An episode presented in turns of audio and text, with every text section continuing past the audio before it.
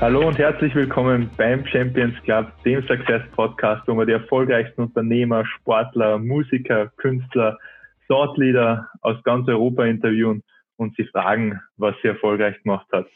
Heute in einem äh, anderen Format, äh, Corona-bedingt. Das wird vermutlich die nächsten ähm, äh, Tage und Wochen noch so weitergehen, äh, dass wir alle im Homeoffice sitzen ähm, haben wir jetzt äh, in, in Jan nicht bei uns, sondern über Video äh, zugeschalten, Jan Heidmann, ähm, der äh, ja, den ich kennengelernt habe äh, oder den ersten Mal mit ihm in Kontakt gekommen bin äh, über das TV ähm, ähm, beim, beim Pokerspielen ihn zugeschaut habe. Er war jahrelang äh, Poker, also professioneller Pokerspieler, ähm, hat dabei äh, den 26. Platz äh, der World Series of Poker äh, im Main Event äh, äh, erreicht. Also wer äh, sich ein bisschen mit Poker beschäftigt, weiß, was das für eine, eine Wahnsinnsleistung ist.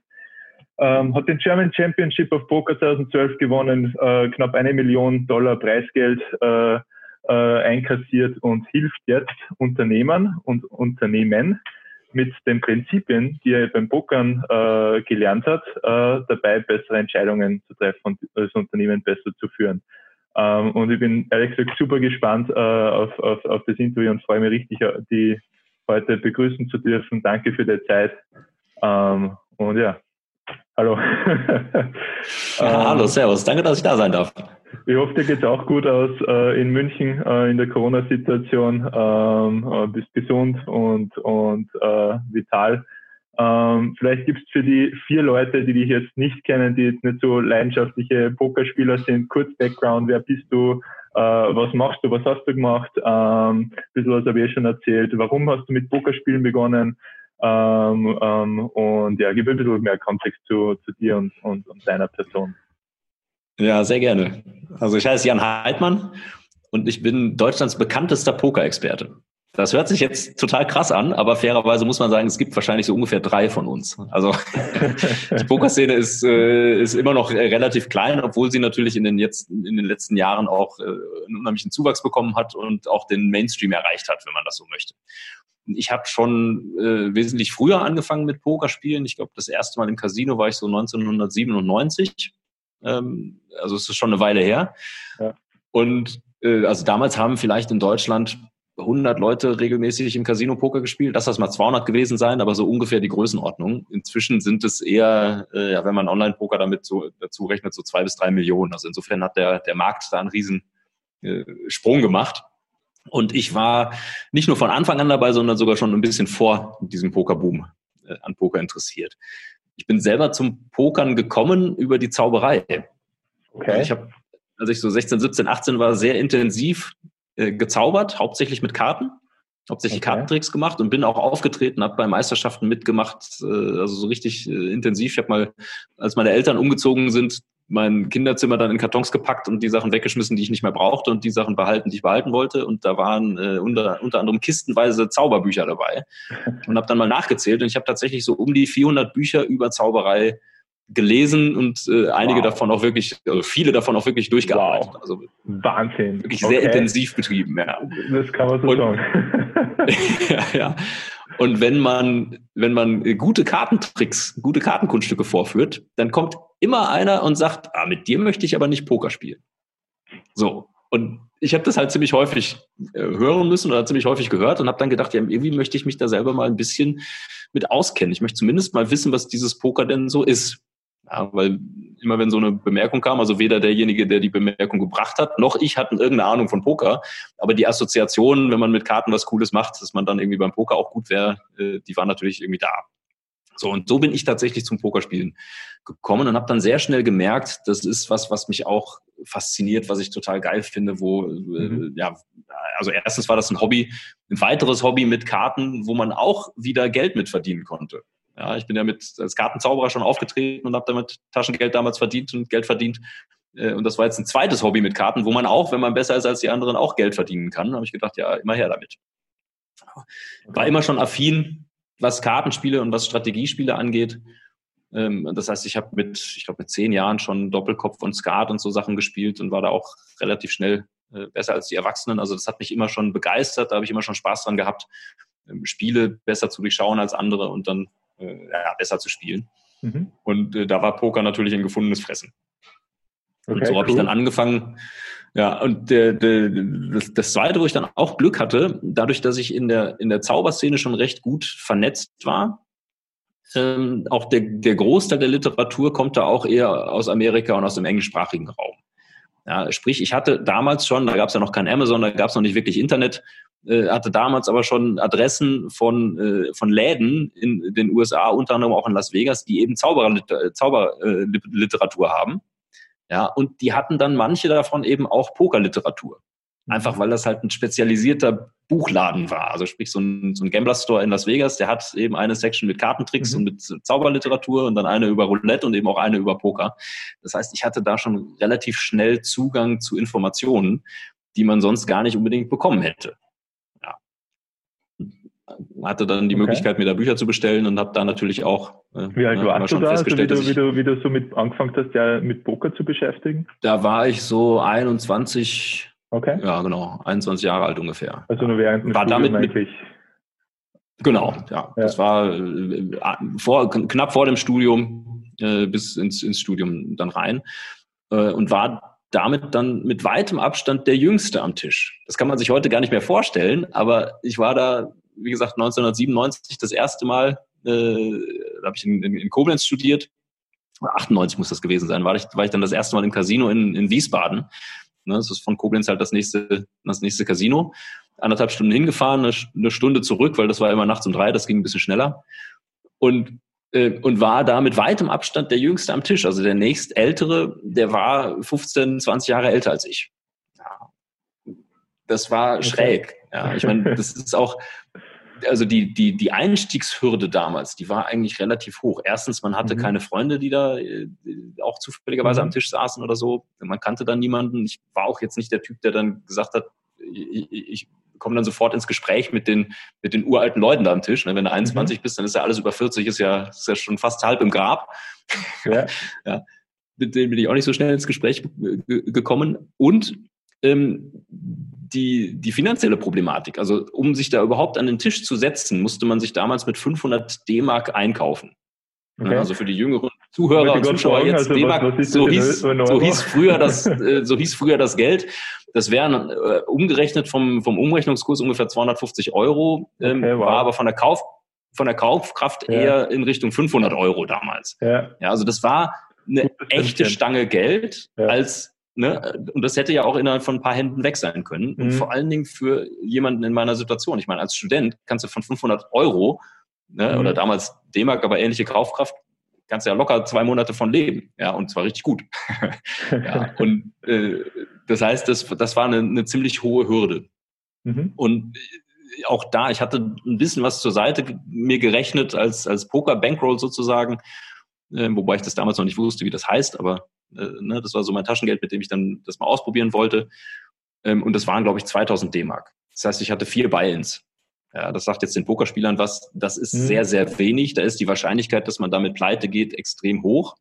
Ja, aber ich hatte den Vorteil, ich hatte auch Pokerbücher und hatte ein paar davon sogar schon gelesen. Und alle, die da am Tisch saßen, da gab es vielleicht so unter den 30, 40 Leuten, die man da regelmäßig getroffen hat, gab es vielleicht zwei, die schon mal ein Pokerbuch gelesen hatten. Das waren aber wirklich die absoluten Ausnahmen.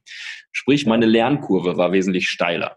Ja, ich mhm. habe also sehr viel schneller äh, mehr dazugelernt mhm. und war auch intensiv dabei, drüber nachzudenken und äh, habe das dann ja mit dem. Du hast richtig mit dem Handwerk Pokerspielen beschäftigt einfach, oder? Total. Also das war ja. auch wie die Zauberei vorher schon. Das ja. war einfach ein Thema, wo ich mich richtig drauf gestürzt habe. Ähm, also ich meine, natürlich neben dem Studium, also ne, ein bisschen studiert hat man auch. Ich habe an so einer privaten Wirtschaftselite-Uni studiert. Das heißt, da war man sogar relativ äh, stark eingespannt. Mhm. Ja, aber alles, was nicht, äh, also alles, was an Freizeit und an Träumen, äh, an Traumzeit irgendwie übrig blieb, das, das wurde da schon in Poker, wurde schon viel in Poker investiert, sage ich mal. Ja, das hat mich dann sehr beschäftigt. Genau, also ich habe, wie gesagt, im, im, Studium schon angefangen, mich für Poker zu interessieren und habe da auch schon angefangen, anderen Leuten Poker beizubringen. Das waren dann erstmal meine Kommilitonen und meine Freunde. Und ich habe von Anfang an versucht, denen alles beizubringen, was ich wusste, so gut wie ich das nur konnte. Weil es nicht darum ging, da äh, irgendwelchen Opfern 2,50 Euro aus der Tasche zu ziehen ja, und dann auch noch Freunden, sondern es ging mir darum, dass ich möglichst schnell äh, relevante Competition aufbauen wollte und relevant, also kompetente Gegner haben wollte, damit ich selber üben konnte. Ja. Okay. Also, ne, weil mich das Thema einfach so interessiert hat. Da ging es nicht um, um, ums Geld primär, sondern Spaß am Spiel und Spaß, dieses mhm. Spiel zu verstehen.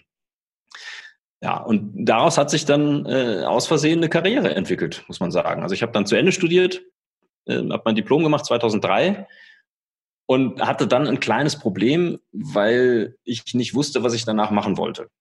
Ja, also ich habe BWL studiert, das habe ich ja schon gesagt, äh, an so einer privaten Eliteschmiede, wo damals, ich sag mal, wahrscheinlich 80, vielleicht sogar 90 Prozent der Leute entweder Unternehmensberater geworden sind oder Investmentbanker. Und nichts gegen die beiden Berufssparten ja, tolle, spannende Berufe, aber ich habe gemerkt, das war für mich, war das nicht das Richtige. Und ich hatte aber auch keine bessere Idee. Und meine Lösung war dann, ich mache erstmal Ferien, ich mache erstmal eine Reise und versuche mir diese Reise möglichst lange durchs Pokerspielen zu finanzieren.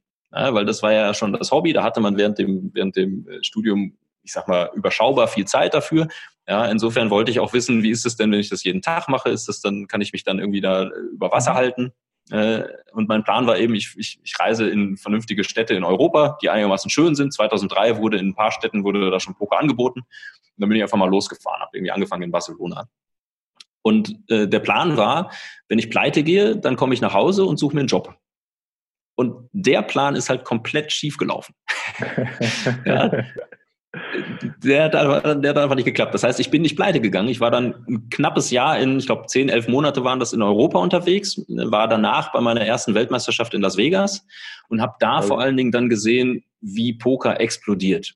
Mhm. Ja, das war 2003, äh, habe ich wie gesagt mit dem Studium aufgehört und 2004, das war dann das Jahr nach Moneymaker, also mhm. nachdem Poker wirklich durch die Decke gegangen ist. Um das äh, kurz in Perspektive zu rücken für die Leute, die das äh, die sich vielleicht mit Poker jetzt nicht so gut auskennen. Ähm, die Weltmeisterschaft, die sogenannte World Series of Poker, die findet seit 1970 einmal im Jahr in Las Vegas statt. Ja, am Anfang war das ein Turnier mit zehn oder zwölf Leuten. Ja, und das hat sich dann aber äh, über die über die Jahre hat sich das ein bisschen ist das ein bisschen gewachsen, so dass das dann Ende der 90er so ein paar hundert Leute waren und auch eine, schon eine kleinere Turnierserie. Da haben die vielleicht so zehn, zwölf Turniere gespielt. Und Anfang der 2000er ist es dann wieder ein bisschen gewachsen. Äh, dann waren es dann 2003 839 Leute. Ja, und äh, da gab es schon so, so Satellitenturniere, also Online-Turniere, mit denen man sich quasi ja, man, man sagt immer qualifizieren für diese Weltmeisterschaft. Man muss mhm. sich für die Weltmeisterschaft nicht qualifizieren. Da darf jeder mitspielen, der, der möchte. Also wenn du, äh, ja gut, dieses Jahr wird es wahrscheinlich nicht stattfinden, aber nächstes Jahr Lust hättest, bei der Weltmeisterschaft mitzuspielen, dann musst du nur das Startgeld bezahlen und dann bist du herzlich willkommen. Ja, also da gibt es keine Qualifikation oder keine Hindernisse. Ja, aber das Startgeld betrug auch damals schon 10.000 Dollar. Sprich, das macht man nicht einfach mal so. Ja. ja.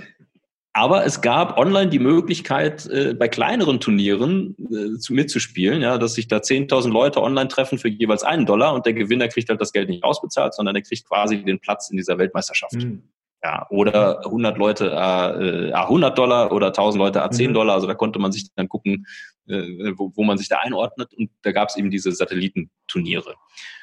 Und von den 839 Leuten haben dann 2003 ungefähr 300 Leute, 350, irgendwo so die Zahl, sich über solche Satellitenturniere da qualifiziert, in Anführungsstrichen. Und einer davon hat gewonnen. Ja, kann ja mal passieren, wenn da fast die Hälfte der Leute so äh, äh Satellitengewinner sind, dann kann es auch mal passieren, dass da einer von gewinnt. Ja, und der wurde halt dann zum Superstar, weil der hat aus 40 Dollar Online-Investment 2,5 Millionen US-Dollar gemacht ist vom absolut unbekannten, äh, ich glaube Accountant war der, äh, also Buchhalter in Tennessee, okay. äh, zum Poker-Weltmeister geworden und hieß auch noch, und das ist tatsächlich, der heißt immer noch so, Christopher Moneymaker. So, das war 2003. eine, eine Wahnsinnsgeschichte und das wurde natürlich ja. gerade in Amerika vom Tellerwäscher zum Millionär, vom unbekannten Buchhalter ja. zum äh, Pokerweltmeister wurde das richtig medial ausgeschlachtet äh, und das Ding ist einfach explodiert. 2004 war ich dann das erste Mal live dabei und ähm, da waren es dann 2500 Leute, die mitgemacht haben und ich glaube 2006 war so die, die äh, absolute Peak mit 12.000 Leuten, die da bei mhm. diesem einen Turnier mitgemacht haben, wo jeder 10.000 Dollar bezahlt. Sprich, ich war 2004 da und habe einfach gestaunt, Ne, weil ich war ja absoluter Poker-Fanboy. Ich kannte die ganzen VHS-Aufzeichnungen aus den 80er Jahren von dieser World Series, wo du ganz verpixelt aus drei Meter Entfernung Leuten dabei zuguckst, wie sie möglichst wenig Informationen äh, preisgeben und möglichst wenig Emotionen zeigen. Das ist das Langweiligste, was man sich nur vorstellen konnte, aber ich fand es halt geil, ja, äh, diese Leute da zu sehen. Und jetzt konnte ich die da live sehen und habe auch direkt gemerkt, ja, also irgendwas passiert da. Das wäre jetzt vermessen zu sagen, ich hätte den Pokerboom vorher ge, äh, gesehen. Das stimmt nicht. Ja, Im Nachhinein fühlt sich das so an. Ist aber Quatsch. Da hatte ich auch noch keine Ahnung damals. Aber man hat schon gemerkt, da ist irgendwie Musik drin. Mhm. Außerdem war ich gerade ein Jahr lang in Europa unterwegs und habe äh, äh, ein total spannendes, total witziges, total lustiges äh, und vor allen Dingen selbstbestimmtes Leben gehabt und habe davon leben können, dass ich halt in einem Kartenspiel besser bin als andere Leute. Bin dann nach Hause gekommen und habe gesagt, so, der Plan hat sich jetzt leicht geändert. ja, ich will gar nicht mehr pleite gehen damit. Wenn ich damit Geld verdienen kann, dann möchte ich das gerne weitermachen. Ja. So. Und daraus hat sich dann äh, ja eine fast 15-jährige Karriere rausentwickelt. Geil. Äh, wo ich dann professionell Poker gespielt habe, davon tatsächlich gut gelebt habe ähm, und eben nebenher auch noch so Expertentätigkeiten gemacht habe. Weil ich hatte ja immer schon Spaß daran, anderen Leuten das beizubringen ähm, und dann hat sich dadurch, dass der Markt dann auf einmal explodiert ist, haben sich da Möglichkeiten ergeben, dass ich dann äh, zum Beispiel für Sport 1 die Pokersendungen kommentiert habe, die European Poker Tour, ja. dass ich dann gesponserter Spieler war äh, und ich sag mal mit eins der Aushängeschilder für, für, für Poker in den Anfangszeiten. Ja. ja dass ich da, äh, der, der Stefan Raab hatte mal so eine Pokersendung, da hast du wahrscheinlich auch schon mal durchgesäppt aus Versehen, die gibt's nicht mehr, aber die gab's fast zehn Jahre lang. Super lustig wo, mit, mit dem Elton. Ja, wo, wo der einfach, wo, ne, wo Stefan und Elton da drei Promis eingeladen haben und eben einen, ja. einen Online-Qualifier. Und, äh, und ich habe dann über zehn Jahre lang den Promis, die in der Sendung eingeladen waren, immer einen kurzen Pokerkurs gegeben. Mhm. Ja, das heißt, dann hieß es immer so, in zwei Wochen ist Aufzeichnung äh, kannst du morgen nach Hamburg fliegen und dann Karl Dall oder, äh, oder Elias Mbarek oder Joko Winterscheid ja. oder was auch immer irgendwie Poker beibringen. Also alle die Promis, die da mitgespielt haben, äh, über die Jahre sind das, glaube ich, weiß ich, 120 von den äh, Stars und Sternchen aus der deutschen Unterhaltungsszene, ähm, denen ich da Poker beibringen durfte. Das hat unheimlich viel Spaß gemacht. Ja, und äh, genau, deswegen nenne ich mich heute, heutzutage Deutschlands bekanntester Poker-Experte. ich sage nicht bester, keine Ahnung, vielleicht gibt es jemanden, der das noch, äh, noch besser kann. Aber bekannt ist da, glaube ich, kann mir keiner nehmen. Ja, super, super coole Story und ähm, ich hätte mega viele Fragen, wenn es in Richtung Poker reingeht, aber das soll nicht der, der, der, der Inhalt der, der, ja, der nächsten 40 Minuten ähm, ähm, werden. Äh, deswegen sprechen wir über den, über den nächsten Schritt, den du gemacht hast. Ähm, jetzt, jetzt hast du eine super erfolgreiche Karriere als Pokerspieler hinter dir warum, warum die dann aufgeben und Unternehmensberater werden? Ähm, was war da naja, der Gedanke? Also da gab es da gab's tatsächlich eine Reihe von Gründen dazu. Erstens, ich habe das 15 Jahre lang gemacht, jetzt war irgendwie Zeit für was Neues.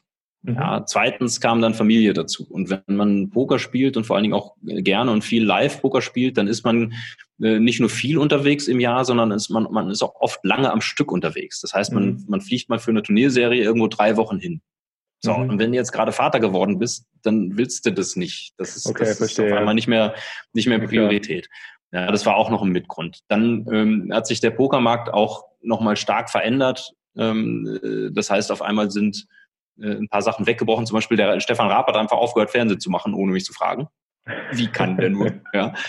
Äh, dann ist das, dann war das nicht mehr da. Also eine ganze Menge äh, Sachen, die da zusammenkamen, wo ich dann gesagt habe, okay, äh, jetzt ist Zeit für was Neues. Und mhm. ich habe ja immer schon extrem gerne auch Leuten über Poker was erzählt. Mhm. Ja, also ne, angefangen bei den Kommilitonen, dann bei jedem, der nicht bei drei auf dem Baum war und äh, über Promis bis hin zu Sport 1 Zuschauern und so immer gerne schon dieses, dieses Spiel versucht zu erklären, weil da auch so viel drinsteckt. Ja, mhm. es ist einfach ein, ein, fantastisches Modell für Entscheidungsfindung. Mhm. Und genau das mache ich jetzt. Das heißt, ich werde von Unternehmen dafür bezahlt, dass ich Vorträge halte, dass ich Workshops äh, mit denen mache, dass wir äh, in kleinen Gruppen Seminaren machen, ähm, um ja, den, den, den Führungskräften, den Unternehmern, Selbstständigen, äh, zum Teil auch Politikern zu erklären, mhm. wie ein Pokerspieler über Entscheidungen nachdenkt. Aber wenn man genau bitte, hinschaut. Bitte, bitte teil äh, mehr drüber oder red, äh, ja. red, red, mehr drüber. Wie, wie, wie trifft das Pokerspieler äh, Entscheidungen? Naja, erstmal ist ja dann die Frage, ne, da höre ich dann auch schon bei ganz vielen Zuhörern jetzt gerade, äh, ja, wie, was, was heißt denn hier Poker und Entscheidungen? Ist das nicht nur ein Glücksspiel? Ist das nicht nur vom Zufall abhängig, wer da gewinnt? So, die Antwort ist nein. Poker ist kein ja. Glücksspiel. Ja, man, man darf das als Glücksspiel spielen. Davon habe ich jahrelang gelebt, dass das viele Leute als, als Glücksspiel gespielt haben und einfach keine Ahnung hatten und gesagt haben, ich habe da jetzt irgendwie Lust mitzuspielen und sowas. Das sind auch zum Teil tatsächlich nachvollziehbare Entscheidungen. Ja. Man darf das als Glücksspiel spielen, aber man muss es nicht. Das ist ähnlich wie das Leben ja, oder Business. Man darf das als Glücksspiel spielen, aber man muss es nicht mhm. als Glücksspiel spielen. Man darf da auch äh, dran schrauben und besser werden und, äh, und mehr können als die anderen.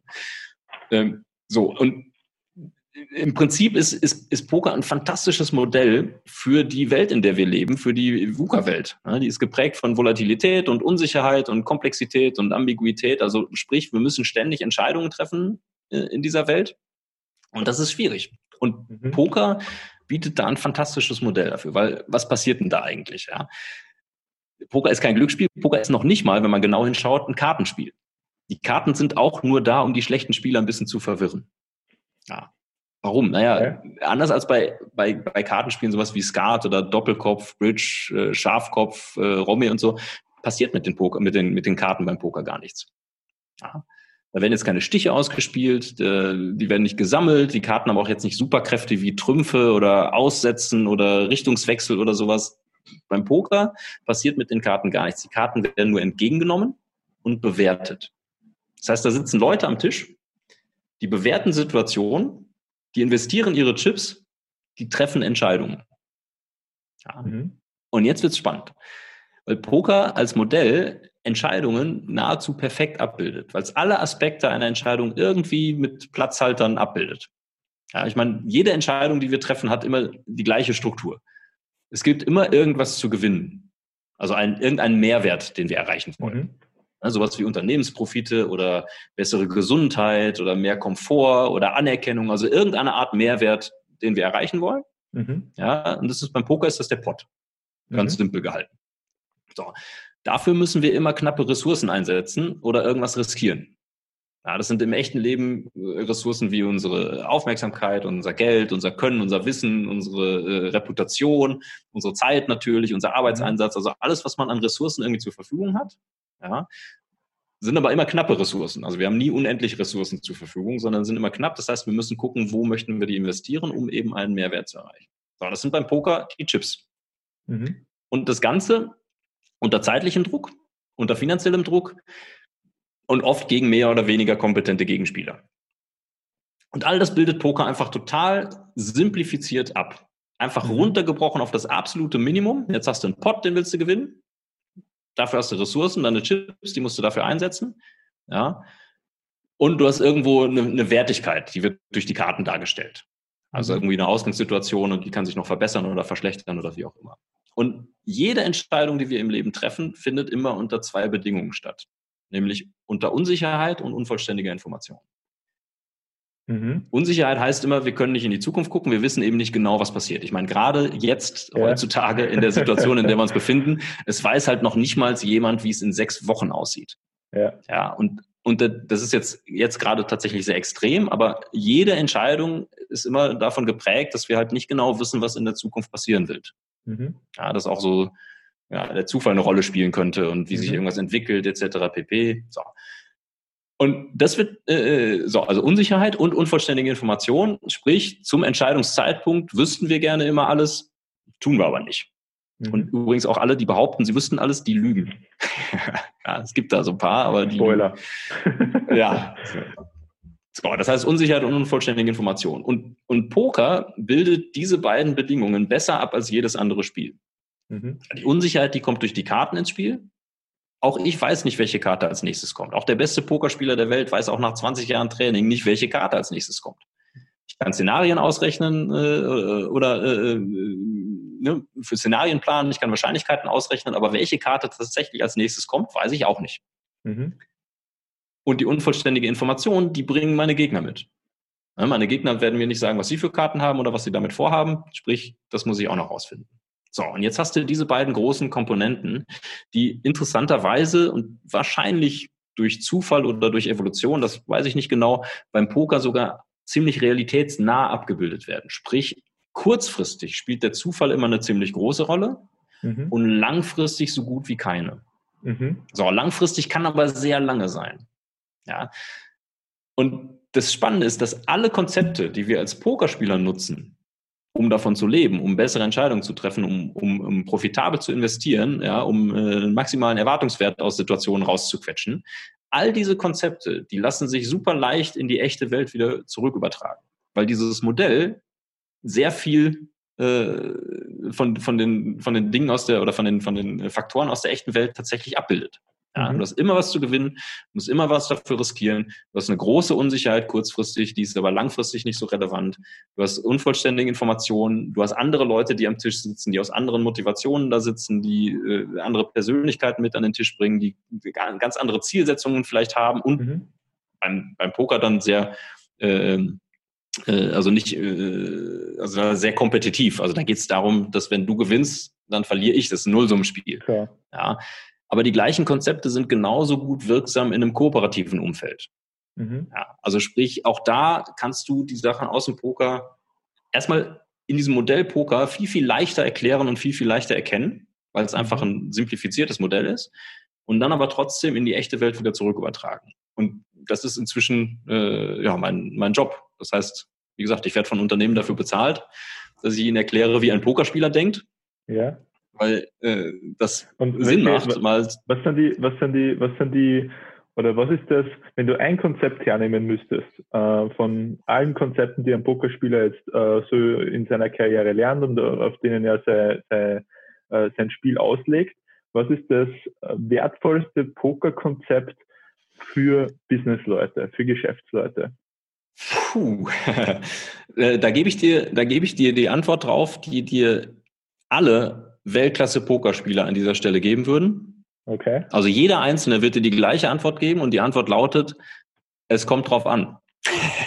das ist ganz häufig so beim Poker, dass man so eine pauschale Frage damit beantwortet, ja. dass man sagt, ja, das kommt drauf an. Das okay. kommt ein bisschen drauf an, in welcher Lage du gerade als Unternehmer bist. Ja, ja. Wie, groß dein Wissensvorsprung schon ist oder wie viel du noch aufholen musst oder in welcher spezifischen Lage äh, mhm. du jetzt, jetzt gerade bist, welches Konzept für dich am besten passt.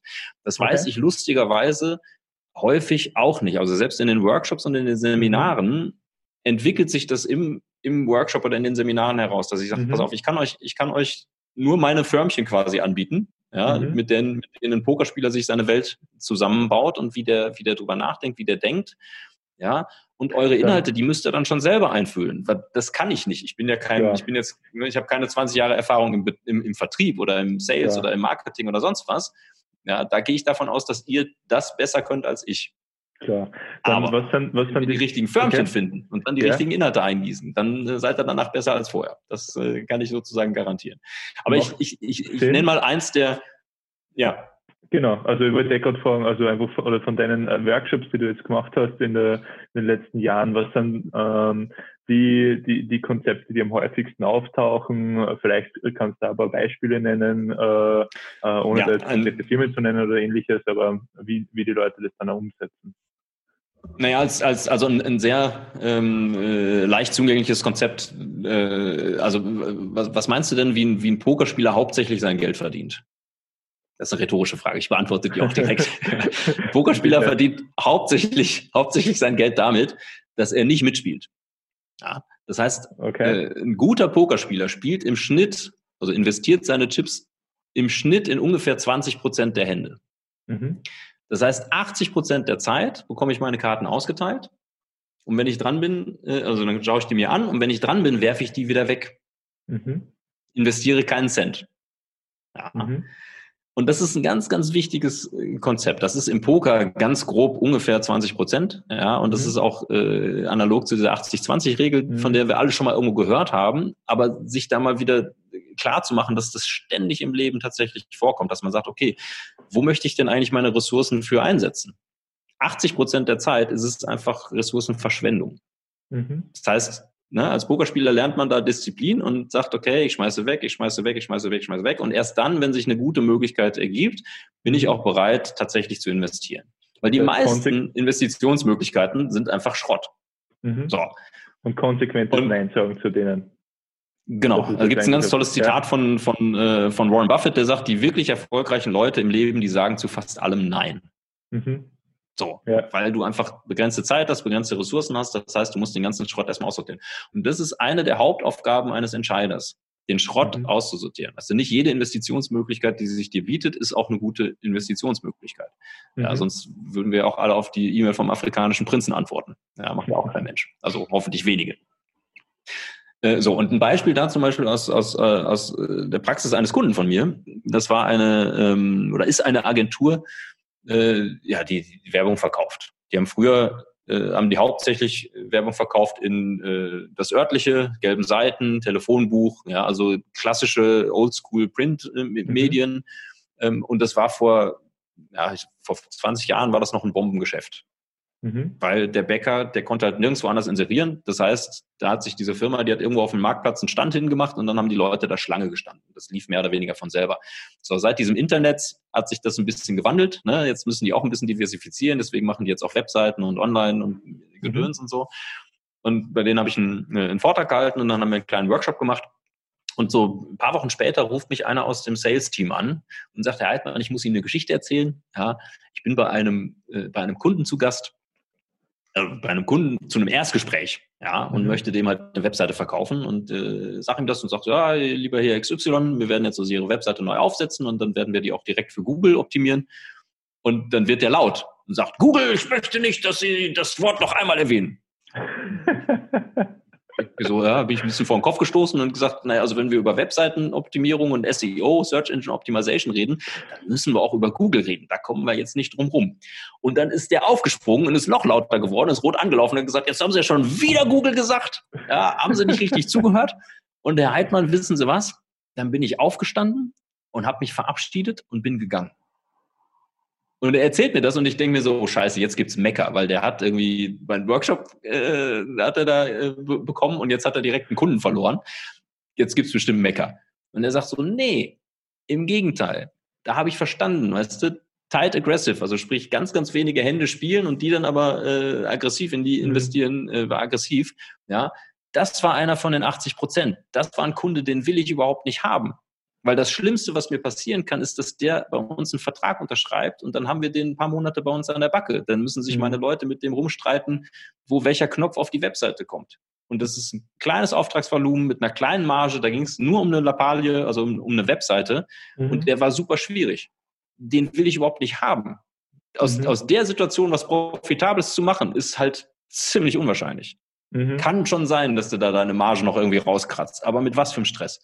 Ja. den schmeißt du lieber weg. Da verschwendest du keine mhm. Ressourcen. Das heißt, das kannst du wirklich in ganz, ganz vielen Situationen, dieses ne, tight aggressive nennt mhm. sich das. Tight, tight heißt eng und bezieht sich auf die Auswahl der Hände, die man spielt und aggressive auf die Art, wie man sie spielt. Ja, wenn du eine gute Hand hast, dann möchtest du halt aggressiv investieren. Mhm. Und nicht das, was ganz, ganz häufig passiert, dass man nämlich in alles Mögliche so ein bisschen seine Ressourcen verschwendet. Ja. Ich bin da im Alltag mhm. übrigens auch schuldig. Ja, ich habe auch Tage, da bin ich äh, zu, zu viel auf Twitter oder auf LinkedIn oder sonst was unterwegs, wo ich mich dann am Ende frage, war das wirklich tight aggressive? Aber wenigstens frage ich mich das. Ja, wenigstens, ja. Äh, und manchmal frage ich mich früh genug, dass ich es dann noch eingrenzen kann. Du kannst dich selbst bewerten also, auf Basis dieser, ähm, dieses Konzepts auch. Das ist einfach ein Konzept, was ja. man, was man überall wieder, wieder findet. Das muss jetzt nicht, äh, also wie gesagt, da einen Kunden aufzunehmen oder nicht, ist da schon eine, eine relativ schwerwiegende Entscheidung. Aber auch, ich, ich, ich sag mal Meetings. Ich höre immer von ganz vielen Firmen, in denen ich bin, also Meetings, das ist so wahnsinnig viel Zeitverschwendung etc. Ich sage, ja mhm. klar, weil 80 Prozent der Leute, die da drin sitzen, die werden wahrscheinlich besser woanders eingesetzt jetzt gerade. Ja. Und die ja. 20 Prozent, die da wirklich was zu sagen haben, okay, die sollen meinetwegen in dem, in dem Meeting bleiben. Die, da werden die Ressourcen gerade äh, richtig verwendet. Aber 80 Prozent der Leute müssten wahrscheinlich gar nicht da sein, dürften wahrscheinlich gar nicht da sein. Ja, da würde ich auch ja. tight aggressive sagen. ja. Ja. Ab und zu muss man, muss man sich treffen und sich besprechen und dann muss man es auch anderen Leuten mitteilen. Das verstehe ich schon. Ja, aber bestimmt nicht in dem, in dem Maße. Oder ja. E-Mails. Kriegst du 3000 E-Mails am Tag? Mhm. 20 Prozent davon sind wichtig. Wenn du die am Anfang machst, wenn du die wirklich abarbeitest, dann kannst du die 80 Prozent danach wahrscheinlich sogar komplett äh, wegfallen lassen und da passiert ja. nicht viel. Ja. ja. Also da gibt's, das gibt's immer wieder. Ja, ein anderes Thema, das mich wahnsinnig interessiert, der Poker ist ja nicht nur ähm, äh, Mathematik und, und, und Konzepte, es ist ja auch sehr viel Menschenkenntnis. Ähm, mhm wenn du in einen Raum gehst oder du auf einen Poker-Tisch äh, äh, gehst und du schaust dir die, die, die, die Leute an, wie gehst du vor, um mehr um deine Learnings über diese Personen äh, zu bekommen, die du, die du, die du haben willst. Also ich gehe davon aus, was ich bin jetzt super laienhaft. Also ähm, ist das mehr aggressiver, ist das mehr äh, zurückhaltender? Ähm, ähm, ähm, eben, äh, äh, wieder lieber Spaß haben und, und, und, und sieht er das als Glücksspiel oder ähm, ähm, hat, er, hat er Ahnung? Wie, wie gehst du im, beim Pokern, aber dann im Endeffekt auf die, auf, ähm, ähm, aufs, aufs Business bezogen ähm, beim Thema Menschenkenntnis heran, um Leute einzuschätzen? Auf was achtest du? Wie, wie, wie, wie testest du vielleicht da Leute, ähm, ob sie deine Hypothesen über sie ähm, ähm, bestätigen? Ähm, wie da, hast, da hast du gerade schon was ganz Spannendes gesagt. Also man, man fängt erstmal an und stellt Hypothesen auf. Ja. Und zwar so schnell es geht. Das heißt, irgendwelche mhm. Indikatoren werden schon genommen und jetzt stellst du mal eine vorsichtige Hypothese auf. Also triffst mhm. irgendeine Annahme. Ja, ich sag mal, geht's ein bisschen übertrieben, aber tatsächlich so, wenn jetzt da eine alte Dame mit Dutt ne, graue mhm. Haare und Dutt äh, sich an den Tisch setzt, dann wird die wahrscheinlich anders spielen als der Rocker im abgesägten Kettenhemd. Mhm. Ja, oder ne, so. Es ist erstmal, also äh, ganz viel geht erstmal über so triviale Geschichten wie Aussehen oder Alter. Ja, mhm. äh, gerade so am Anfang des Pokerbooms, wenn du da ältere Leute sitzen gesehen hast, dann hast du gesagt, naja, die sind wahrscheinlich jetzt eher nicht so online-affin. Mhm. Ja, und die jüngeren Leute, gerade so die 18-Jährigen, die dann das erste Mal in so einem Live, das merkst du auch ziemlich schnell, dass die aus einer ganz anderen Welt kommen. Ja. ja. So, und dann hast du schon mal so Kategorien, die natürlich irgendwo eine gewisse, äh, also so ein Schubladendenken mhm. mit sich bringen. Ja, aber das ist ja genau das Ziel. Du möchtest ja Leute möglichst schnell irgendwie einschätzen können. Mhm. Und jetzt ist es ganz, ganz wichtig, dass man da mutige Annahmen trifft und wie ein guter mhm. Kollege von mir sagt, auch immer wieder in der Lage ist, die demütig zurückzunehmen. Weil das kann schon mhm. sein, dass die mhm. alte Frau im Dutt einfach nach zwei Stunden sich als absolute Berserkerin rausstellt und dass die da nur Vollgas gibt. Ja? ja. Dass sie halt einfach viel aggressiver spielt als der Rocker. Und wenn ich dann immer noch denke, das ist die alte Frau im Dutt, mhm. also ne, von dem, vom Spielerprofil ja. her, dann habe ich ein Problem. Ja, also sprich, man muss auch in der Lage sein, diese Annahmen demütig wieder zurückzunehmen und zu sagen, oh, mhm. ha, da habe ich mich geirrt. Ja, das ist nicht so leicht. Ja. Aber äh, das heißt, das ist die Grundeinstellung. Dann, je mehr Informationen, weil Poker ist immer eine Art von Informationskrieg. Mhm. Und das fängt schon sehr viel früher, also sehr, sehr früh an. Sprich, ich, ich bin zum Beispiel bei, also nehmen wir mal die Weltmeisterschaft als, als Beispiel. Ich habe jetzt elfmal mhm. bei der Weltmeisterschaft mitgespielt. Ja, das Main Event ist immer so das, das, das letzte große Turnier da in Las Vegas und da spielen eben auch die meisten Leute äh, mit. Also inzwischen hat sich das so eingependelt, so bei 8000 Leuten ungefähr. Mhm. Ja, das heißt, da kenne ich höchstwahrscheinlich gar keinen an meinem Tisch. Vielleicht kenne ich mal einen oder zwei an meinem Tisch schon aus früherer Erfahrung. Also die meisten mhm. sind unbekannt. So, wenn die sich jetzt an den Tisch setzen alle und das Spiel geht los, dann packen die alle ihr Pokerface aus. Das heißt, wenn die sich an den Tisch setzen, dann geht's jetzt los und jetzt haben die alle ihr Pokerface dabei, jetzt spielt jeder so konzentriert, jetzt geben die auch keine Informationen mehr von, von sich. Mhm. Ich bin aber immer schon eine Viertelstunde oder 20 Minuten früher da und gucke schon mal, wie kommen denn die Leute ah, so zum clever. Tisch gewatschelt. Mhm. Ja, was machen die, was haben die denn so an, mit wem unterhalten die sich auf dem Weg, ja, vielleicht gibt da einer seinem Schatz noch einen Bussi und sagt, Mensch, ich drück dir ganz doll die Daumen, ja, denk dran, das ist egal, du hast eh nur für, egal, weißt mhm. du, dann, dann ja, weißt ja. du schon mehr über die Person, als du sonst mhm. gewusst hättest. Das heißt, ich habe schon mal angefangen, während die anderen noch denken, es geht gar nicht los. Mhm. Dann kommt man auch, ich komme gerne mit Leuten ins Gespräch. Ich mag auch Leute total gerne, ja. Und dann frage ich halt mal, und wie ist es so? Erste Mal in Las Vegas, ja, erste Mal in Las Vegas, ganz schön heiß hier. Okay, erste Mal in Las Vegas, offensichtlich kein Profi. Das ja. heißt, alles, was du in irgendeiner Weise an Informationen aufnehmen kannst, versuchst du aufzunehmen. Und jetzt mhm. wird es spannend, wenn, wenn viele Indikatoren in die gleiche Richtung zeigen, ist das sehr häufig die Wahrheit. Also mhm. wenn die alte Frau auch weiterhin konservativ spielt. Vielleicht siehst du mal, dass sie eine gute Hand weggeschmissen hat, mit der du vielleicht noch bezahlt hättest. Auch das. Mhm. Ja, oder äh, sie hat einfach seit zwei Stunden keine einzige Hand gespielt. Also jede, mhm. jede einzelne Information, die in die gleiche Richtung zeigt, mhm. verstärkt natürlich das Endergebnis, was da rauskommen sollte. Wenn du jetzt mhm. widersprechende Indikatoren hast, dann muss man wieder gucken. Ja, dann ist die Information, die dabei rauskommt, nicht ganz so wertvoll. Ja. Ja, jetzt muss man natürlich am Pokertisch auch ein bisschen Acht geben drauf, dass die guten Leute in der, in der Lage sind, auch mal falsche Informationen von sich zu geben und ihre Strategie ein bisschen zu vertuschen. Ja, auf absolutem Weltklasse-Niveau, da findest du jetzt keinen mehr, der, äh, der da irgendwie so leicht zu lesen ist und so. So, aber ne, bei 8000 Leuten hast du noch ziemlich viele freie Informationen, ja. um die sich sonst auch keiner kümmert. Ich denke mir dann immer so, wieso machen das nicht alle so? Ja, weiß nicht.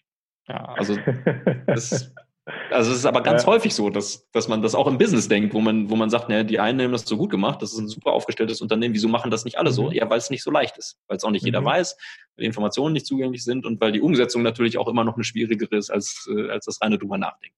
Mhm. Das heißt, du schätzt Leute ähm, oder ähm, testest, testest Leute mit Hypothesen, äh, ob, sie, ob, sie, ob, ob sie die bestätigen und hast dann Strategien, wie du mit den verschiedenen Typen wahrscheinlich umgehst, oder? Also äh, die alte Dame, äh, die konservativ spielt, ähm, ähm, ähm, wenn die mal anfängt zum Racen, wirst du wahrscheinlich wissen, okay, äh, wenn jetzt nicht äh, genau. das Top-Notch-Platz Top habe, dann schmeiße ich lieber weg. Also du hast so Grundstrategien, die du dann anpasst, wie du gegen wen spielst wahrscheinlich. Genau, und die sind natürlich, die sind natürlich, äh, ich sag mal, je, mh, je breiter das Feld ist, also sprich, je mehr Amateure dabei sind, des, also je, je amateurhafter die Leute auch spielen, ähm, desto klarer sind diese äh, Strategien oder diese, diese Löcher mhm. in den Strategien zu erkennen und desto klarer hast du da auch eine Antwort drauf. Wenn du jetzt mhm. auf Weltklassenniveau gehst, dann, dann ist es da absolut subtil. Da gibt's auch, da ist auch ganz, ganz schwierig anhand von, von einer Beobachtung oder von wenigen Beobachtungen wirklich eine Lücke zu finden oder ein Loch zu finden in der Strategie, sondern das, das musst du erstmal verifizieren. Da brauchst du zum Teil mhm. brauchst du da wesentlich mehr Informationen äh, dafür. Und selbst dann bist du dir nicht sicher, ob das, ob das nicht vielleicht auch ein falscher, äh, ein falscher ja. Pfad ist, auf den du dich da begibst. Da wird es dann halt knapper, weil es halt ja. Weltklassenniveau ist. Ja. ja.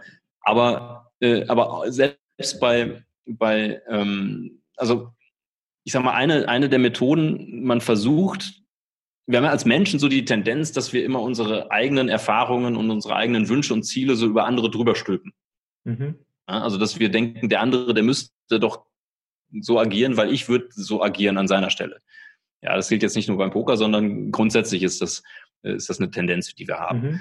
Und das ist häufig auch falsch, weil der andere erstens ganz woanders herkommt, vielleicht eine völlig andere Persönlichkeit hat und auch die Werte, denen er hinterher ist, ganz andere sein können. Ja, also ich meine, beim Poker ist es relativ äh, klar, dass die Leute da die Chips gewinnen wollen, aber auch nicht nur. Also auch da sagen manche Leute, nee, das ist jetzt mein, mein erstes großes Turnier. Ich möchte auf jeden Fall nicht nach zwei Stunden schon an der Bar sitzen müssen. Ja.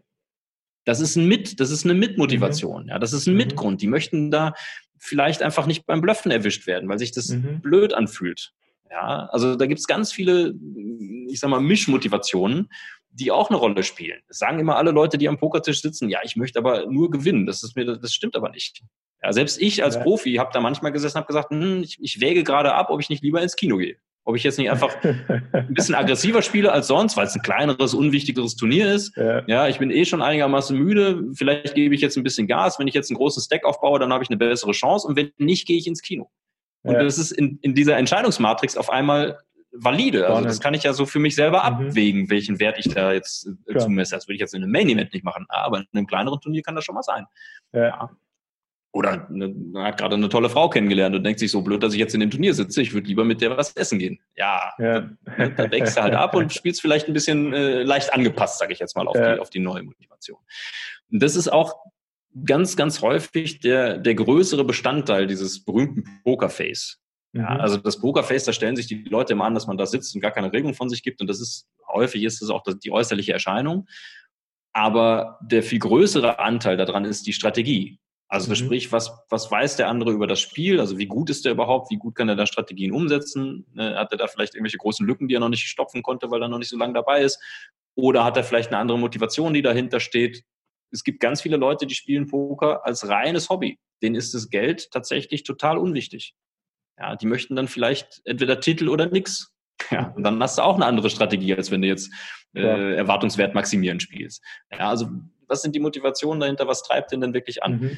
Dann ganz, ganz viele Sachen, die mit, mit reinfließen, ist einfach die, die mentale und physische Verfassung gerade. Mhm. Ja, Leute spielen, mhm. wenn, wenn das Turnier losgeht, spielt jeder sein bestes Poker. Mhm. Ja, weil du bist gerade noch frisch, du hast dir ganz viel vorgenommen, jetzt gibst du dir mhm. halt echt Mühe. Und acht Stunden später sitzt du halt immer noch an dem Tisch. Mhm. Ja, jetzt hast du aber in der Zwischenzeit äh, vielleicht schon fünfmal auf die Nase bekommen oder du bist einfach müde. Ja, vielleicht hat der eine schon ein Bier zu viel getrunken. Also da ändert sich das komplett. Ja, mhm. die, die, Strategie, das physische Verhalten, aber auch das mentale, die mentale Verfassung. Ja, und dann äh, sieht es vielleicht immer noch so aus, als ob der da versteinert sitzt, aber in Wirklichkeit hat sich da ganz, ganz, ganz, ganz, ganz viel geändert. Ja. Äh, sprich, die, ich sag mal, der strategische Teil, der ist häufig viel größer als das tatsächliche physische Pokerface. Mhm. Also nehmen wir wieder die alte Dame mit dem Dutt. Na, mal angenommen, alle Indikatoren haben in die gleiche Richtung, die ist halt das konservativste Wesen, was es in diesem Raum gibt. Ja, dann brauche ich der nicht ins Gesicht zu gucken, wenn die dann auf dem River, also auf der letzten Karte, dann von sich aus raced und all in geht. Dann muss ich der nicht ins Gesicht gucken und gucken, ob die Pulsader irgendwie pocht, um ja. zu wissen, dass die nicht blufft. Ja, die ja. blufft halt nicht. Nie. Ja. Ja, wenn man da nicht die beste Hand hat, muss man jetzt wegschmeißen. Weil wenn man selber ja. die zweitbeste Hand hat, die möglich ist, dann schlägt man ja nur die drittbeste Hand. Mit und der wird sie, das aber nie machen. Oder? Und sie sich auskennt, weil wenn sie sich nicht auskennt und sie glaubt, äh, äh, also, drei Pärchen sind super, ja. wenn sie das Niedrigste hat. du, das, äh, ist, das ist mir auch schon, schon häufig passiert. Ich habe ja auch, äh, gerade dadurch, dass ich in der Pokerszene so, äh, so bekannt war, äh, auch äh, mit sehr vielen Amateuren gespielt, in kleineren ja. Turnieren, also aus Promotion und einfach nur, weil ich auch gerne mit Leuten Poker spiele und drüber rede. Und da ist es auch immer wieder so, oder auch was mit den Promis, ja, ja. da ist es immer wieder mal passiert, dass ich gedacht habe, oh Mann, der ist echt stark. Der ja. strotzt gerade von Selbstbewusstsein, der ist echt stark und der hat das auch total felsenfest davon überzeugt. Und dann hat er aber einfach nur mickriges kleines Pärchen, wo ich gedacht habe, naja, das ist halt nicht stark. Aber der wusste halt nicht, dass das nicht stark ja. ist. Der ist halt, ja. so, und dann hat er das auch voll ausgestrahlt. Also die ganze Körpersprache, die ganze Atmung, alles war in die Richtung, dass ich gedacht habe, okay, der hat ein Monster. Und ja. er ist selber so felsenfest gezeugt, äh, davon so felsenfest über, überzeugt war, dass er es halt auch total nach außen ausgestrahlt hat. Ja, ja. Da, da fällst du schon manchmal drauf rein. Klar. Aber auch da, das Spannende ist ja dann, also die, die, die schlechten Pokerspieler. Ich sag mal, die schlechten Profis, die schon weit genug sind, dass sie, dass sie äh, da zwar verstehen, was da gerade passiert ist, aber noch nicht die richtigen Schlüsse rausziehen. Mhm. Man ist ja dann auch irgendwo persönlich angegriffen. Ne? Jetzt, mhm. jetzt mal angenommen, ich blöffe da und jetzt bezahlt da jemand mit einer Hand, mit der er auf gar keinen Fall bezahlen sollte. Also mhm. eigentlich war das ein guter Bluff, der hätte eigentlich wegschmeißen sollen, hat er aber nicht. Mhm. So. Und jetzt wird man gerade beim Bluffen erwischt. Das fühlt sich immer schlecht an. Das heißt, da ist mhm. deine, dein eigenes Selbstwertgefühl schon mal pff, ne, schon ein Stück nach unten gesagt vielleicht. Ja, fühlt sich gerade schlecht, dann ist das gerade mehr Geld verloren als unbedingt notwendig. Also bist jetzt gerade nicht in so einer besten Verfassung. Und sehr häufig ist dann bei den schlechteren Spielern die Reaktion, dass sie dann sagen, ja, wie kann der denn da bezahlen? Hörst du dann in, in so Pausengesprächen. Mhm. Ne? Kommt einer raus und sagt, ja, ich habe gerade so und so viel verblüfft, aber wie kann der denn bezahlen? Was ist denn das für ein Idiot? Wie kann der denn da bezahlen? So, das heißt, dem anderen wird die Schuld zugewiesen. Aber das ist gar nicht so spannend. Viel spannender ist dann zu sagen, ah, warte mal, der bezahlt an der Stelle mit der Hand. Jetzt gibt es zwei Möglichkeiten. Entweder der überschätzt die Hand, das hat strategische Implikationen, oder aber der hat vielleicht über mich was rausgefunden, wo ich einen Fehler gemacht habe. Das heißt, der hat mich tatsächlich ausgespielt. Das hat andere strategische Implikationen. Mhm. Ja. Und das ist das, was ein Pokerspieler auch immer wieder umtreibt. Wir sind besessen davon, dass wir einfach bessere Entscheidungen treffen wollen. Mhm. Weil dann kommen irgendwann die Resultate auch von selbst. Aber wir sind nicht so besessen von den Resultaten. Sprich, mhm wenn ich, wenn ich so einen Pot verliere, dann bin ich, dann denke ich nicht so, ja, wie kann der denn da bezahlen? Das ist doch total schwachsinnig. Sondern ich versuche sofort zu, zu analysieren und zu sagen, okay, warte mal, der hat da bezahlt, der sitzt da ja wahrscheinlich auch und versucht die besten Entscheidungen zu treffen, die er kann. Sprich, was sagt mir das denn über seine Entscheidungsfindung? Was sagt mhm. mir das über seine Persönlichkeitsstruktur? Was sagt mir das über die Zukunft aus? Mhm. Ja, wie kann ich diese Information, wenn dann eine Information drin versteckt ist, wie kann ich die nutzen, um in der Zukunft eben für mich bessere Entscheidungen zu treffen? Mhm. Ja, und das ist so ein, so ein Mindset, was du als Pokerspieler äh, erstens aufbauen musst, sonst mhm. kannst du halt davon nicht leben. Das ist das eine. Und zweitens auch immer wieder trainieren kannst. Ja, das ist der, der, der Riesenvorteil an diesem simplifizierten Modell. Zum einen kann man diese Konzepte leichter entdecken, und leichter erklären und man kann sie hochfrequent trainieren. Mhm. Weil Entscheidungstraining ist gar nicht so leicht. Also so richtig relevant. Wir treffen zwar, ich weiß gar nicht, 3000 Entscheidungen am Tag. Mhm. Irgendeine große Zahl auf jeden Fall. Ich ist jetzt nicht recherchiert, müsste ich jetzt nachgucken. Aber wir treffen äh, wirklich viele, viele Entscheidungen am, ja. am, Tag, aber viele davon laufen automatisiert ab.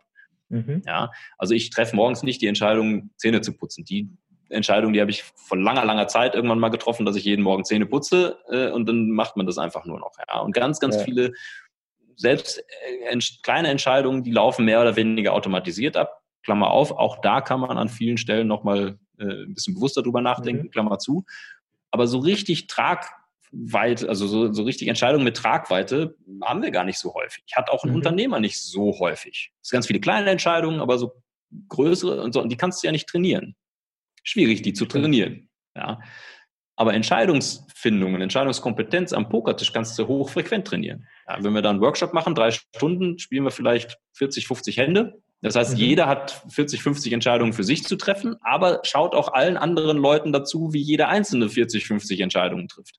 Mhm. Das heißt, du denkst innerhalb von einer kurzen Zeit sehr, sehr viel über Entscheidungen nach. Ja. Genau, da habe ich halt ne, meine, meine neue Leidenschaft äh, oder aus der alten heraus entwachsen, äh, über dieses wunderschöne Spiel auch in die Öffentlichkeit zu bringen. Zusätzlich noch gemerkt, da ist tatsächlich, da ist eine ganze Menge drin, wo Unternehmen, wo Unternehmer, wo, wo Entscheider von profitieren können. Mhm. Ja. Weil ne, ein Pokerspieler trifft, fleißiger Pokerspieler, wenn du online spielst, triffst du 10.000 Bottomline relevante Entscheidungen am Tag. Okay. Ja, das ist echt eine Menge. Klar, ja. ja. So, das heißt, die Pokerspieler als, als Gemeinschaft, als Community äh, haben sich sehr, sehr viele Gedanken da, äh, darüber gemacht, wie man bessere Entscheidungen unter Unsicherheit mhm. und unter unvollständiger Information trifft. Mhm. Ja, und meine Hypothese ist, wenn sich Unternehmer mit einem Pokerspieler treffen und sich mal erklären lassen, wie ein Pokerspieler über Entscheidungen nachdenkt, mhm. dann gehen die danach mit einer anderen Perspektive raus. Ja, zum Teil sind natürlich die gleichen äh, Themen, die da immer wieder kommen, die man auch vielleicht schon mal gehört hat, die man vielleicht aber anhand dieses Modells nochmal besser verinnerlichen kann. Mhm. Ja. Und die Hypothese ist einfach, sich mit jemandem hinzusetzen, der sich 15 Jahre lang nur damit beschäftigt hat, bessere Entscheidungen zu treffen unter Unsicherheit, ist halt eine spannende Geschichte. Ja. Stellt sich heraus, die Hypothese wird bestätigt von den Kunden, von den Unternehmen. Kann man äh, vorstellen, ja. Die, ja. Ist halt auch ein sehr dankbares Thema, weiß ich auch, aber es macht auch eine, eine Menge Spaß. Sehr cool. Was ist der, der, der größte Erfolg, Erfolg ähm, ähm, oder was ist der Erfolg, den du, der für dich am, am, am, am größten, die größte Bedeutung hat, den du bisher erreicht hast? Also ich nehme jetzt nur die Pokerkarriere. Ich lasse jetzt die, die, privaten Sachen mit wie ja, vier tolle Kinder und so. Das lasse ich jetzt. Ja, nehmen wir Karriere. Ja, genau. nehme ich mal, ja. nehme ich aus der Pokerkarriere. Okay, das hört sich jetzt auch ein bisschen, äh, ein bisschen schleimig an, aber es ist tatsächlich, ist tatsächlich ernst gemeint. Was mich wahnsinnig freut, ist, wenn mich Leute auch jetzt noch im Casino, ich bin jetzt schon seit, weiß gar nicht, vier Jahren nicht mehr aktiv in der Pokerszene unterwegs, äh, aber im Casino ansprechen und sagen, hey, ich fand das, ich, ich, äh, ich bin Fan. Das heißt, ja. dass die irgendwann mal was gesehen haben von mir, was sie gut fanden. Das ja. sind meistens äh, entweder bei Sport 1 kommentieren oder, mhm. äh, oder irgend, irgendeinen anderen Content, den ich da rausgehauen habe, wo die sagen, das fand ich gut, ich bin vielleicht sogar zu, über dich zum Pokerspielen gekommen. Das ist eigentlich der größte Erfolg. Das freut mich tatsächlich. Ja, cool. ich bin da, ja, weil, weil ich bin immer so ein bisschen ähm, irritiert auf eine positive Art und Weise, dass mich überhaupt Leute toll finden, ja, weil was, was hat man so geleistet? Ich habe halt ein Kartenspiel besser erklärt als andere Leute. Ja, ja. aber ich freue mich da tatsächlich, ich freue mich da ernsthaft und ehrlich darüber. Das ist, das ist die eine Sache. Ähm, spielerisch der größte Erfolg, äh, ne, hast du schon erwähnt, das war der 26. Platz bei der, bei der WESOP beim äh, World Series of Poker Main Event. Ja. Äh, und 26. Platz hört sich jetzt für den Laien irgendwie total unbedeutend an, aber dadurch, dass da wirklich 8000 Leute mitmachen, ist man da schon an Tag sieben. Das heißt, man hat sieben Tage lang Poker gespielt, ohne rauszufliegen. Normalerweise hast du dann zwei oder drei Turniere gewonnen in der mhm. Zeit, ja. Das war aber ein ganz besonders langes Turnier. So, das war gleichzeitig eine der härtesten Niederlagen. Okay, weil, interessant. Naja, weil wenn du jetzt, 8, wenn du jetzt 7900 äh, ein paar zerquetschte hinter ja, dir gelassen klar. hast und nur noch 25 mhm. Hansel vor dir hast, ja dann willst du es auch gewinnen. Jetzt bist ja. du wirklich nah dran. Ja. Und jetzt ist die, jetzt ist die Payout-Struktur äh, auch bei der World Series sehr, sehr kopflastig. Das heißt, die, die Top-Platzierungen, die kriegen einfach einen absoluten Großteil des Kuchens und dann geht ja. es sehr schnell äh, es sieht so ein bisschen aus wie so eine Corona-Kurve, die kennen wir alle heutzutage, ja. Das heißt, da, da, aber anders als bei Corona willst du da oben sein ja. und nicht da unten bleiben. So. Und äh, ich meine, das gab damals etwas unter 300.000 Dollar da, ich hatte schon schlechtere Wochen in Las Vegas. Also, Platz, das, also nicht für den ersten. Mit dem, für den 26. Ja. Platz, genau. Also das war schon, das war schon eine echt gute Woche. Ich hatte auch schon schlechtere in Vegas. aber, äh, aber der erste Platz waren damals, glaube ich, acht Millionen. Ja. Also da, ne, da kriegst du sogar in München schon eine Einliegerwohnung für. Das hätte, da hätte schon mal nochmal richtig Spaß gemacht. Das war aber gar nicht das, was mich da wirklich gefuchst hat, sondern die, die, äh, die Möglichkeit, da am Finaltisch zu sitzen die hatte zu dem damaligen Zeitpunkt nochmal eine größere Bedeutung. Warum? Weil im Jahr davor ist Pius Heinz Weltmeister geworden. Mhm. Ja, der erste deutsche Weltmeister, der das Main Event gewonnen hat. Inzwischen gibt es mhm. äh, Nummer zwei, gibt es den Hossein Ensan auch, äh, der okay. letztes Jahr gewonnen hat. Ah, Aber cool. damals war das der allererste. Und wenn jetzt der hat also auch in, in Deutschland nochmal für eine richtig, eine, ich sag mal, relativ viel medialen Wirbel gesorgt. Er hatte irgendwie mhm. Bildtitelseite und war dann bei verschiedensten Talkshows und so. Der hat das extrem ungerne gemacht. Mhm. Also ein wirklich guter Pokerspieler, ja. Mhm. Aber diese, diese Botschafterrolle, na, das war einfach ja. nicht seins. Das war nicht, ne? ja. nicht jeder möchte irgendwie ständig, wenn eine Kamera ja. ist, auch was sagen wollen. Ja, Und, äh, und er wollte, er hat das zwar, er hat das hervorragend gelöst dafür auch, auch auf Englisch, Interviews etc. pp, aber er hat das nicht so gerne gemacht. Ja. Und ich war im Jahr später halt knapp davor, auch an diesem Finaltisch zu sitzen. Und damals war das noch so, dass der Finaltisch wenn die letzten neun übrig waren, dann haben sie drei Monate Pause gemacht und dann ist der Finaltisch erst nach drei Monaten in Las Vegas wieder zusammengetroffen mhm. und hat dann zu Ende gespielt. Warum haben sie das gemacht? Weil bei 8000 Leuten ist es super unwahrscheinlich, dass da irgendjemand sitzt, den die Pokerwelt und auch darüber hinaus die Welt überhaupt irgendwie kennt. Sprich, mhm. da sitzen acht oder neun unbekannte Leute das ist halt fürs Fernsehen bei weitem nicht so spannend, als wenn man die schon ein bisschen kennt, wenn man da schon ein bisschen eine Hintergrundgeschichte hat, wenn man schon weiß, wie die da hingekommen sind. Deswegen haben die drei Monate Pause gemacht, damit das Finale eben auch medial ausgeschlachtet werden konnte. Ja. Absolut brillante Idee. Ja, war damals ziemlich kontrovers, aber hat sich herausgestellt, war eine gute Idee. Ja. Und die Rolle, die hätte ich gerne übernommen. Ja, und okay. vermutlich wäre das, wäre das relativ leicht gewesen, dass man sagt, was du, Pius, gerade der scheidende Weltmeister, jetzt gibt es einen anderen Deutschen am Finaltisch und halt nicht irgendeinen, sondern Jan Heidmann, ne, Sport 1-Experte, äh, Raab-Coach, mhm. äh, Pokerstars, gesponserter Spieler und vor allen Dingen, ich, ich nenne es mal, äh, ich nenne es mal Medienhure. Ich hätte es halt mit Handkuss gemacht. Weißt du, das wäre eine ja. Plattform gewesen, wo ich gesagt hätte, geil, Leute, beschäftigt euch mal mit Poker. Das ist ein ja. tolles Spiel, da kann man eine Menge raus lernen. Man muss es nicht um Geld spielen, ja. Es sollte meiner Meinung nach auch in den Schulen gelehrt werden. Ja. Um einfach Statistik, weißt du, dann müssten wir, dann müssten wir uns diese, diese ganzen Diskussionen von wegen, ja, Corona ist doch nur eine Grippe, ja, und exponentielle Kurve, ja, was heißt das denn? Das hätten wir uns mhm. alles sparen können. Wenn man, wenn man sich mit einem Poker, die ganze Pokerszene, die war schon im, im Januar, die, die hatte die schon die Ohren gespitzt, weil die halt gesagt haben, wie? Exponentielles Wachstum, Wisst mhm. ihr eigentlich, was das heißt? Das geht einfach rucki zucki von irgendwie fünf äh, Infizierten auf 40 ja. Millionen. Ja. ja. das ist nicht viel. Das ist exponentielles Wachstum, ist was, ist, das, das kennt man aus dem ja. Alltag nicht. Aber als Pokerspieler weißt du, worum es dabei geht. Ja. So. Sprich, diese Möglichkeit, diese Plattform vielleicht zu bekommen, wer weiß, ob es passiert wäre oder nicht, da kann man jetzt drüber spekulieren. Aber das hat mich danach wirklich, das hat mich zwei Wochen, habe ich jede Nacht davon geträumt, äh, dass ich da 26. geworden bin, statt 9. zu werden. Ja, hätte ich auch jetzt, glaube ich, 700.000 gegeben. Mhm. Aber diese drei Monate äh, Aufmerksamkeit und die Möglichkeit, da irgendwie diese Plattform irgendwie nutzbar zu machen, das hätte mich gereizt. Das heißt, es war gleichzeitig der größte Erfolg und auch irgendwo die herbste Niederlage. Ja, das hat mich, ich habe wirklich zwei Wochen habe ich da jede Nacht von geträumt. Das ist ungewöhnlich, weil normalerweise geht ein Pokerspieler ja. mit so mit so Geschichten ziemlich gut und man sagt, ja gut, was ist da jetzt? Ist halt ein Ass gekommen, bin ich halt raus. Nächstes Turnier. Ja, da legen ja. wir gar nicht so viel Wert drauf. Uns geht es darum, haben wir gute Entscheidungen getroffen? Wenn ja, dann alles gut. Haben wir einen Fehler gemacht, dann schlecht. Resultat kannst du eh nur sehr begrenzt beeinflussen. Ja. Ja, wenn eine, persönliche, wenn eine persönliche äh, Motivation dahinter liegt, äh, wie von dir, ähm, jetzt einfach das Pokerspielen weiter nach draußen zu bringen, ja, dann verständlich. Ja gut, das mache ich ja jetzt. Mache ich jetzt über ja. den, den Umweg der Unternehmen, aber äh, Vielleicht auch nicht der, schlechteste, nicht der schlechteste Weg. Ja? Also ähm, ich war ja bei dem Vortrag äh, von dir auf der auf der Bits and Pretzels ähm, 2000 war das letztes Jahr oder vorletztes Jahr? Bin mir jetzt gar nicht sicher. Vorletztes Jahr, das letzte Jahr konnte ich leider nicht. Ich Habe leider okay. Herrn Obama verpasst. Den hätte ich auch gern gesehen. Genau, da war Obama. Vorletztes Jahr war das, ja.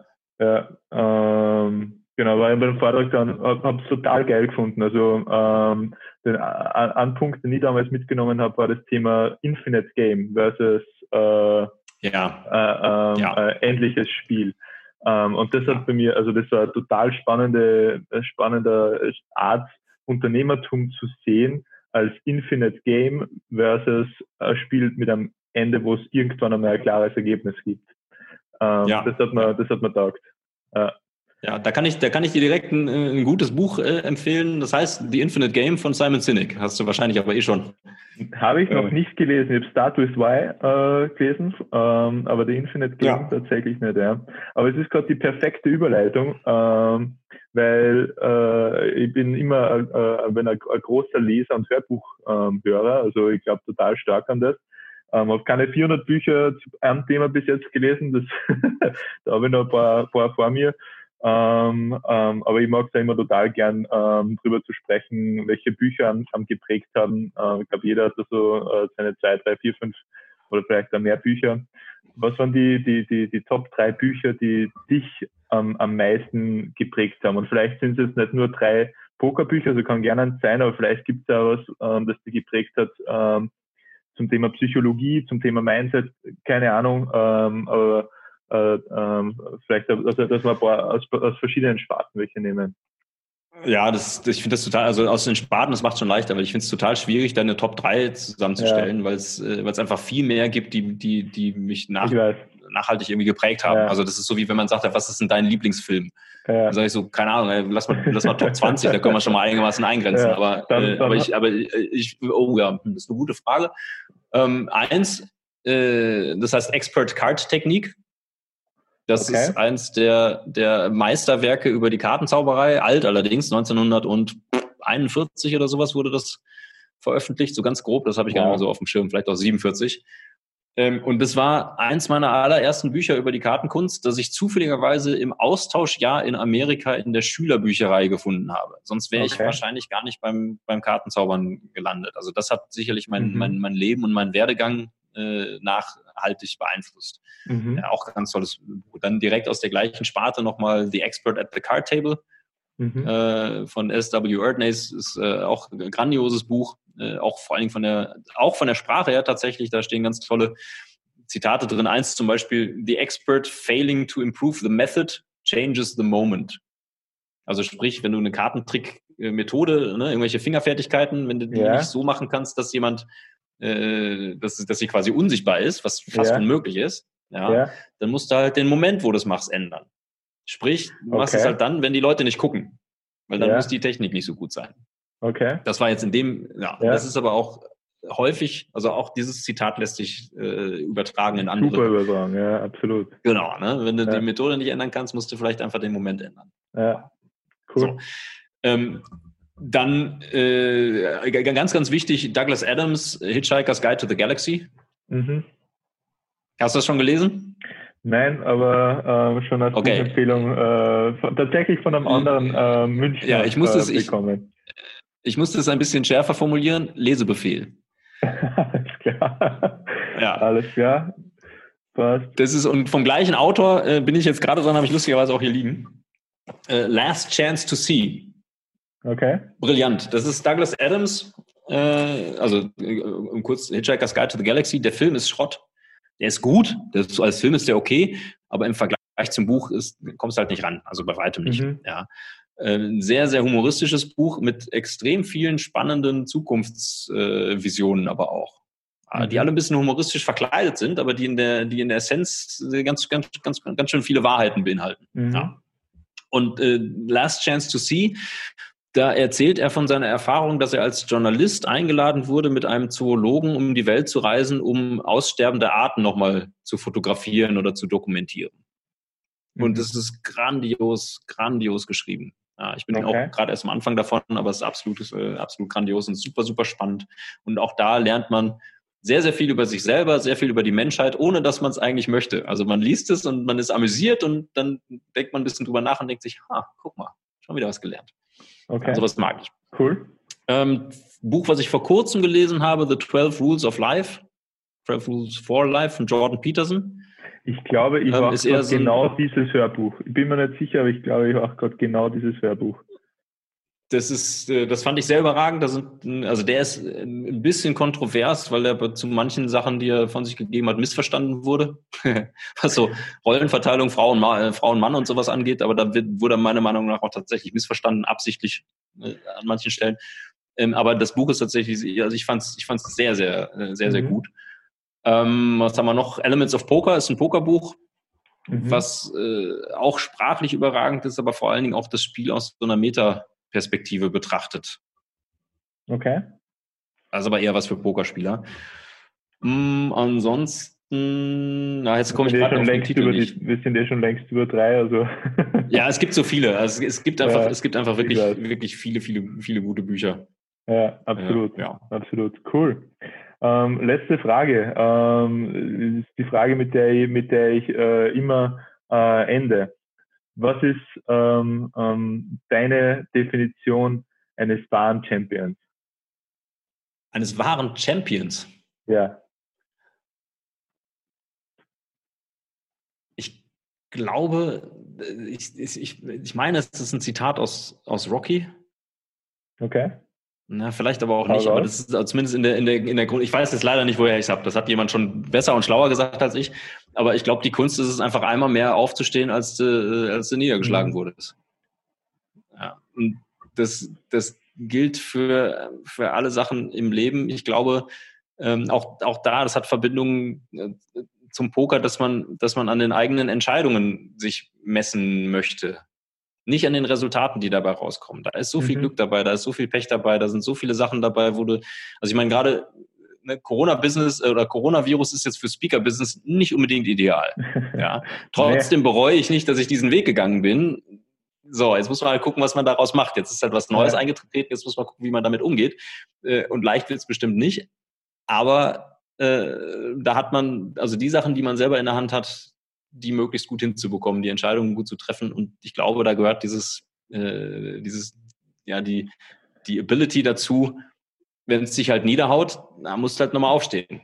Ja, ja. Wenn es sich nochmal niederhaut, musst du halt nochmal aufstehen. Und dann kann man sagen, vielleicht äh, war er Champion. Durchhaltevermögen. Sehr cool. Also ich glaube, dass die, dass die, die die Champions, die wir so wahrnehmen, egal in welcher Branche, egal in welchem Bereich, die wirklich wahren Champions, auch mit denen ich jetzt so in Kontakt bekomme, das sind jetzt mhm. nicht so große Namen wie Muhammad Ali oder sowas, aber äh, ich sag mal, in der Unterhaltungsszene schon den einen oder anderen getroffen und auch äh, in der Pokerszene und mhm. zum Teil auch in der Businesswelt und so. Die wirklich waren, die sind sich auch immer bewusst, und zwar ehrlich bewusst, dass sie eine Menge Glück hatten, um da zu landen, wo sie mhm. sind ich bin immer sehr, sehr vorsichtig, wenn einer sagt, ich habe mir alles selber erarbeitet. Ja. Also ich weiß, was damit gemeint ist. Ich weiß, dass ja. der ne, ne eine harte Arbeitsethik und sehr viel dafür getan und Blut und ja. Wasser und Schweiß und ne, alles, ja. das verstehe ich. Ich weiß, was damit gemeint ist. Da fehlt mir aber immer die Perspektive, dass man ja, man muss einfach, man muss einfach sagen, also hier Corona-Krise und so mhm. äh, trifft mich auch, ist aber auch Jammern auf wirklich hohem Niveau. Mhm. Ja, es ist wesentlich einfacher, in München eine Corona-Krise durchzustehen, als im Sudan, behaupte ja. ich jetzt einfach mal. Ja, und da habe ich selber nichts dazu beigetragen. Ja. Und ich, ich glaube, dass ne, das Aufstehen ist wichtig, aber auch eine gewisse Demut zu sagen, dafür, dass ich hier hingekommen bin und wirklich wahrer Champion bin, musste schon echt eine ganze Menge gut laufen. Ja. Es nützt dir auch übrigens nichts, wenn du zum Beispiel Jan Ulrich bist und du bist einfach der beste Mensch auf dem Fahrrad, den es in einem Jahrhundert gibt, außer einer. Weil genau in der, in den fünf Saisons, wo du halt in der Spitze mitfahren möchtest, ja. ist halt der einzige, der in dem Jahrhundert noch besser war als du, ist halt auch dummerweise dabei. Ja, ja schade. Du ne? bist halt Nummer zwei. Ja. ja.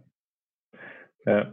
Hey Jan, also ich danke dir vielmals für deine Zeit. Ähm, ja, gerne. Super, super spannende Insights. Ähm, und ja, würde mich freuen, wenn wir uns irgendwann mal persönlich treffen. Äh, meine Freundin kommt ja aus, aus, aus, aus München, äh, von dem her vielleicht. Ja, sag auf jeden äh, Fall Bescheid, wenn du, wenn du mal wieder hier sein darfst. Aus. Genau, ja, mal schauen. Ja. Hoffentlich bald. Ähm, aber ja, von dem her danke nochmal für deine Zeit und ähm, ähm, ja, an alle Zuhörer und Zuschauer äh, bis zur nächsten Folge. Tschüss zusammen.